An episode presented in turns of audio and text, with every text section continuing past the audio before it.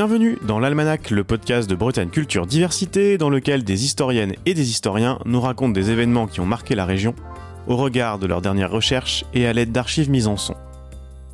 À la page du jour, le 2 août 1554. Le lieu, Rennes. Quelques mois après un édit royal qui crée le Parlement de Bretagne, sa première session s'ouvre au couvent des Cordeliers. Cette institution nouvelle a joué un rôle de premier plan dans l'intégration de l'ancien duché de Bretagne au royaume de France.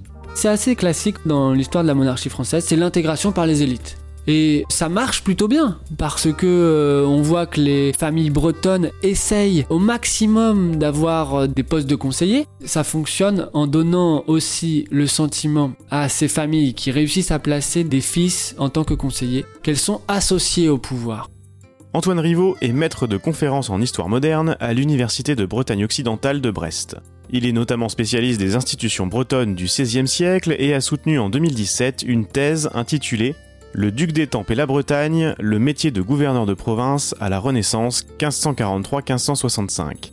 Disponible en ligne et bientôt publié aux presses universitaires de Rennes. Dans nos esprits contemporains, on imagine que c'est l'ouverture qui est importante. Et en fait, pour euh, le XVIe siècle, il y a aussi une grande symbolique attachée à la fermeture d'une session. Ça y est, on a fait une, session euh, officielle du Parlement de Bretagne à Rennes. Et elle se tient donc le 31 octobre, et paradoxalement, on n'en sait plus sur cette journée-là. Mais on peut imaginer comment ça s'est passé, puisqu'on a le décorum du 31 octobre.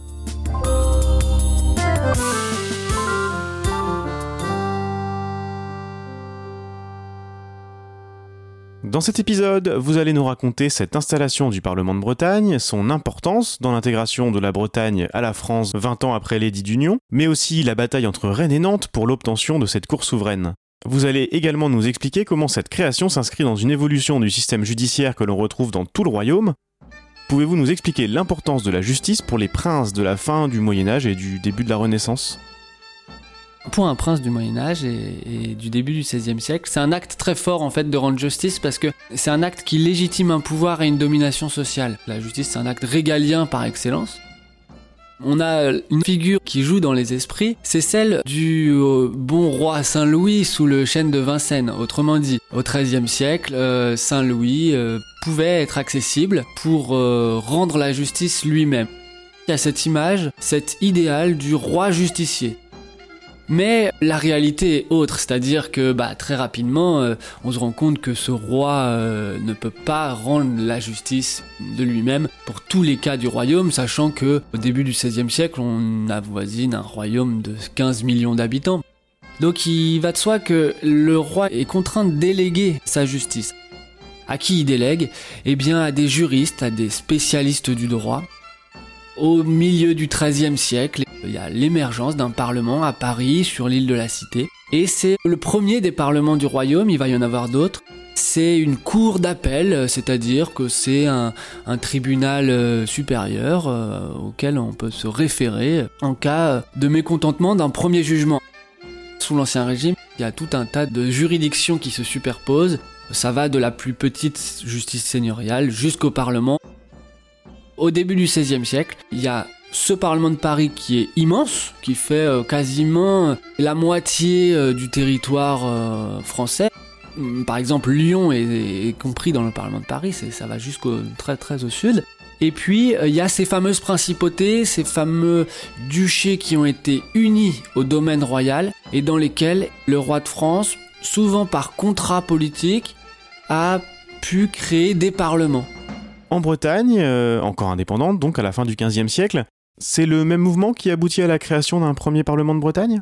Le père d'Anne de Bretagne, François II, meurt en 1488. Quelques années avant de mourir, il a créé, bah, sur le modèle un peu français, hein, un Parlement en Bretagne qui s'est sédentarisé à Vannes. Ce Parlement breton euh, de l'État ducal breton, c'est aussi une revendication d'autonomie, d'indépendance par rapport au pouvoir central français.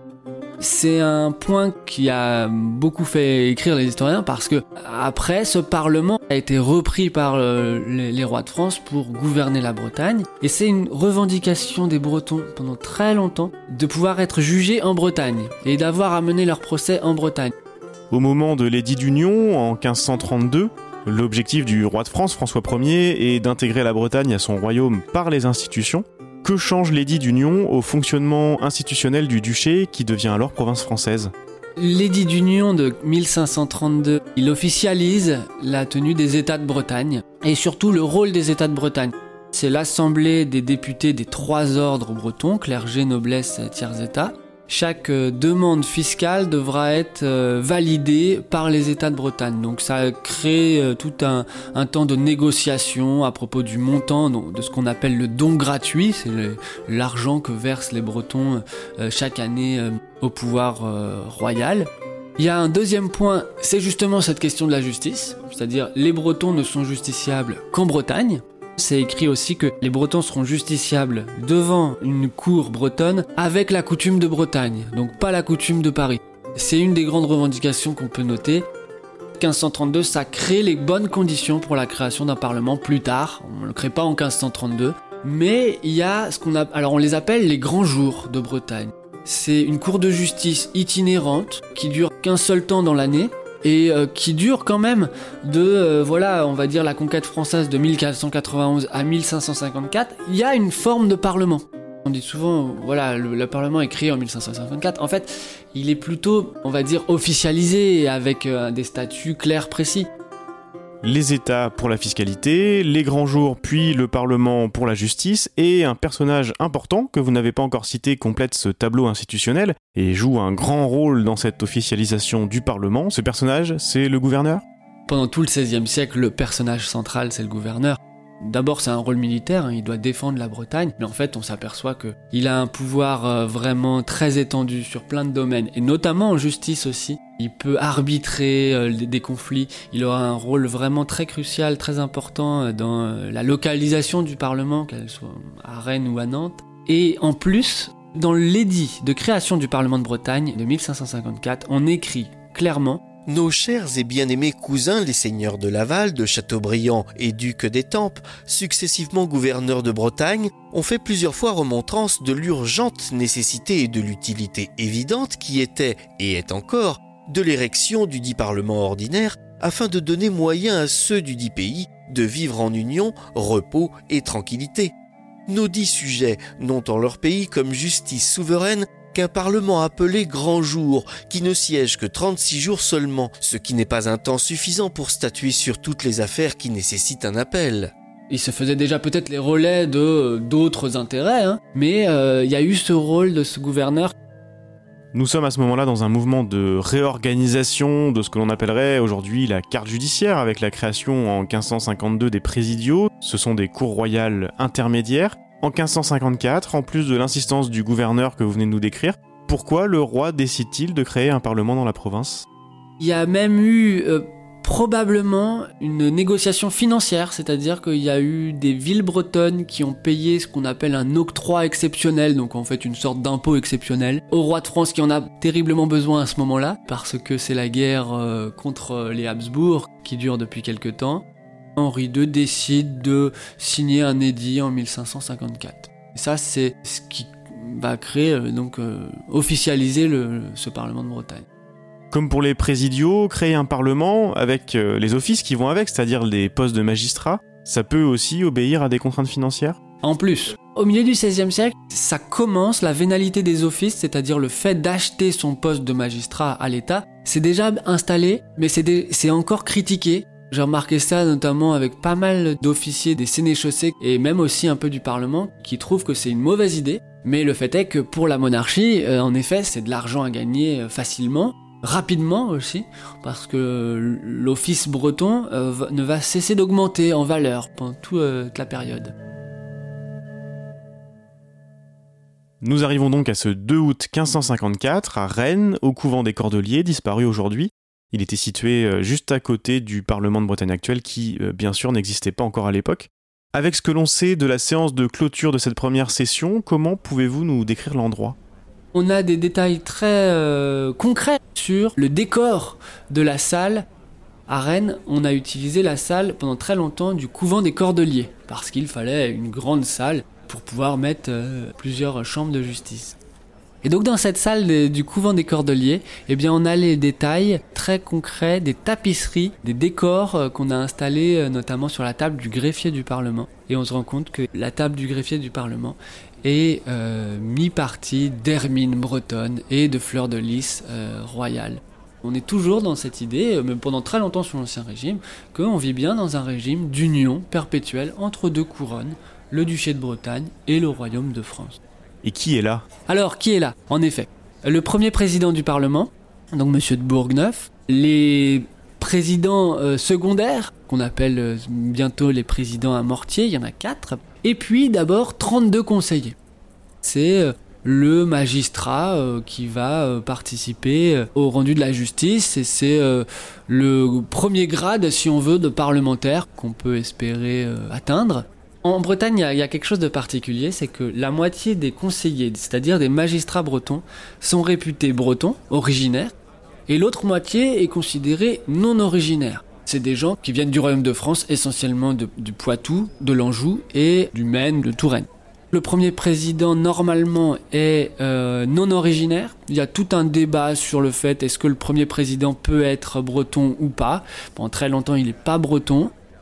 Les quatre autres présidents, euh, en fait, ce sont des présidents secondaires. Eux euh, peuvent être originaires, peuvent être bretons. Et puis très rapidement, on va passer à 76 conseillers. Donc le Parlement, au fur et à mesure du temps, va augmenter. Mais c'est ce qu'on disait tout à l'heure. Hein, plus le nombre de conseillers est important, plus l'État obtient euh, de l'argent par la vénalité des offices, c'est-à-dire l'achat de ces offices. Il y a aussi cet aspect-là à prendre en compte.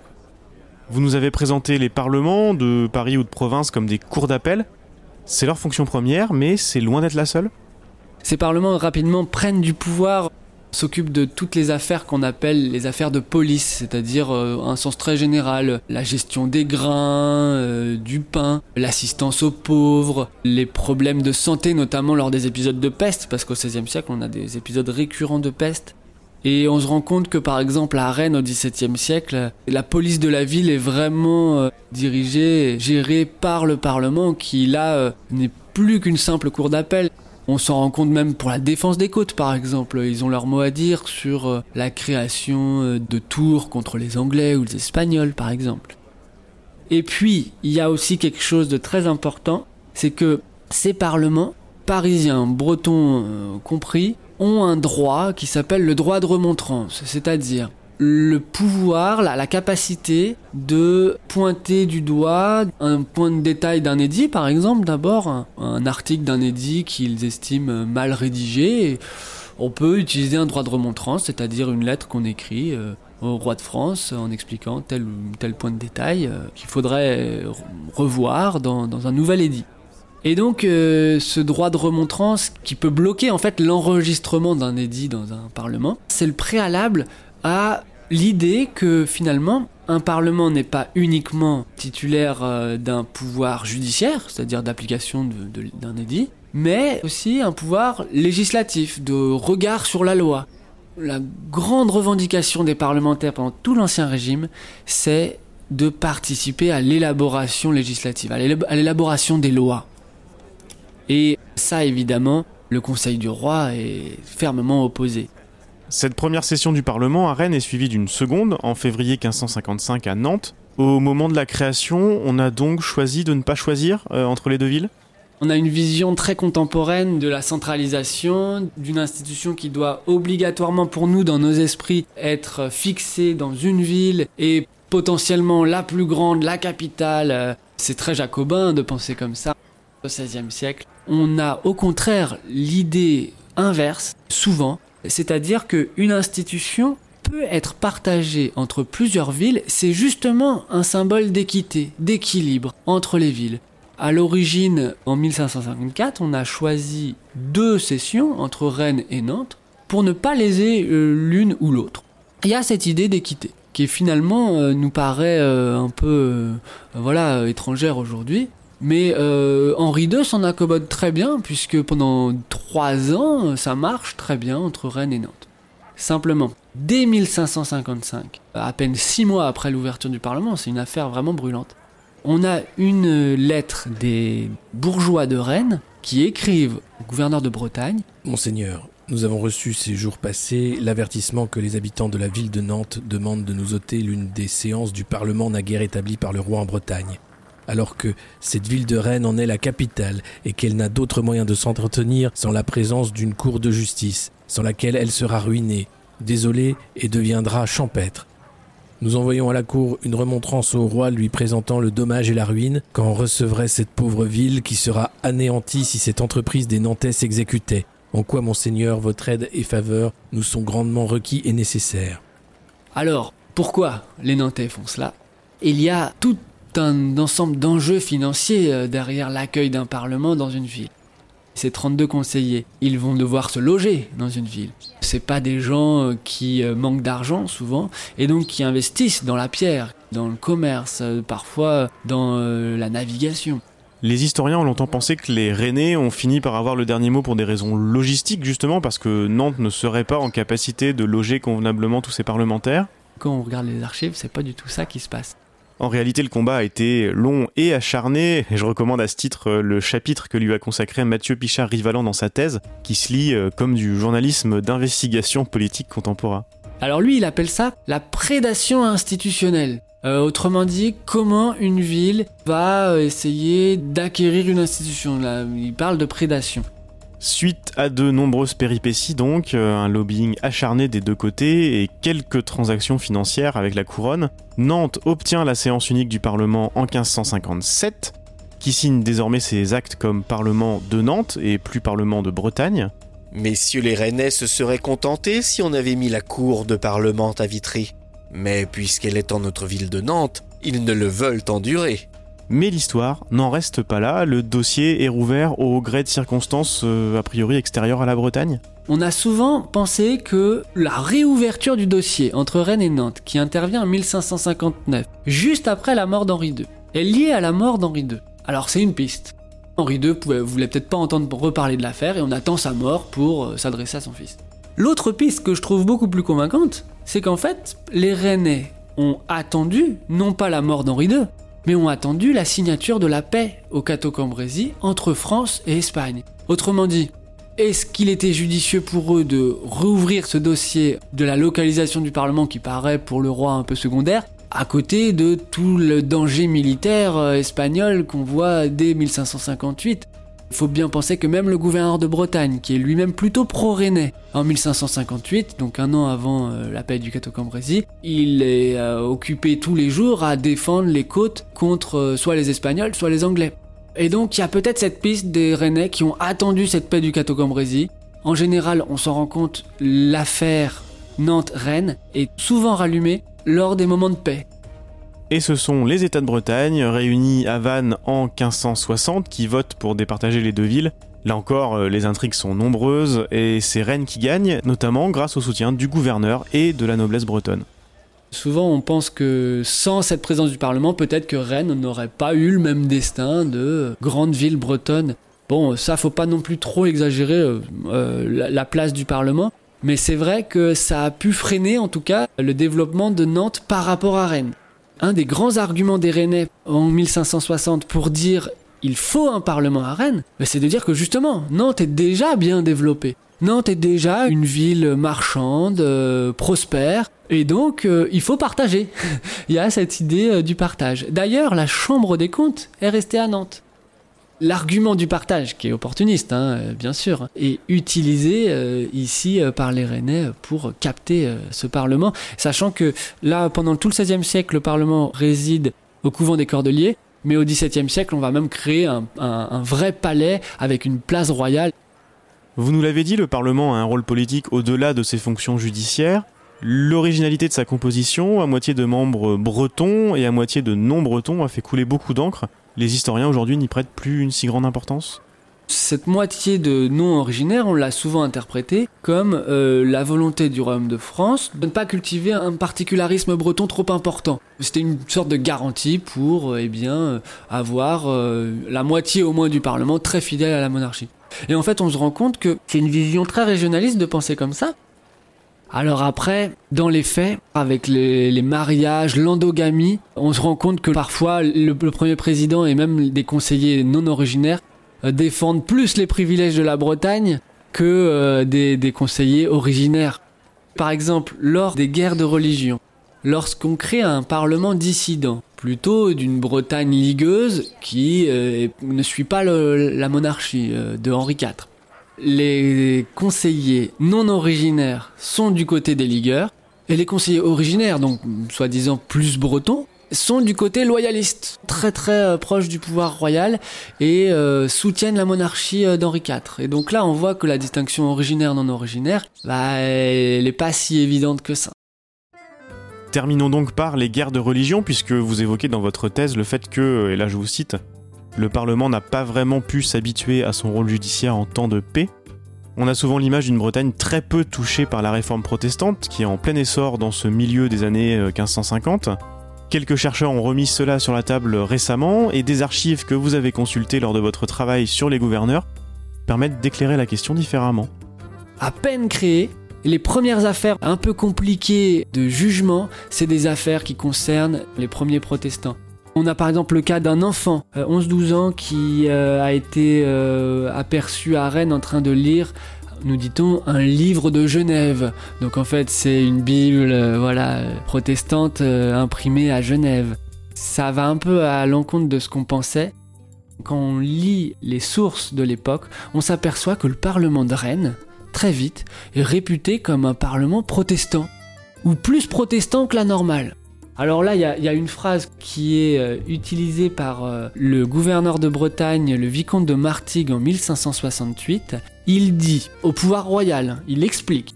Quand quelqu'un de la nouvelle religion est accusé principalement en la cour de parlement, il passe toujours un meilleur marché que les autres, et le plus souvent sans punition. Le mal vient de ce que presque tous les présidents et conseillers de la cour sont de cette nouvelle religion. Ça va très loin puisqu'en 1571, il y a une décision du gouverneur de supprimer une dizaine d'offices, une dizaine de conseillers, de les destituer de leur charge pour cause de protestantisme. Ça représente déjà un bon tiers et ça représente sûrement que euh, la partie euh, visible parce qu'il y a des enquêtes qui n'ont pas abouti sur certains conseillers. Et alors là, euh, on s'est dit, bah, alors le Parlement de Bretagne, Parlement huguenot, c'est une question posée les sources utilisées par les gouverneurs, alors c'est un point de vue aussi, c'est le point de vue d'un de gouverneurs catholiques qui peut-être exagère hein, la, situation. Mais c'est des nouvelles sources qu'on n'avait pas trop mobilisées et qui permettent de relativiser cette image d'une Bretagne euh, vraiment épargnée par euh, la réforme protestante. L'Almanach est une série produite par Bretagne Culture Diversité, proposée et réalisée par Antoine Gouritin. Les archives de cet épisode ont été lues par Dimitri Régnier et Alexis Poulain. La musique originale est de Jeff Alluin. Retrouvez les références bibliographiques et sonores ainsi que les autres épisodes sur le site Bessedia et abonnez-vous dans votre application de podcast favorite pour ne pas rater les prochaines publications.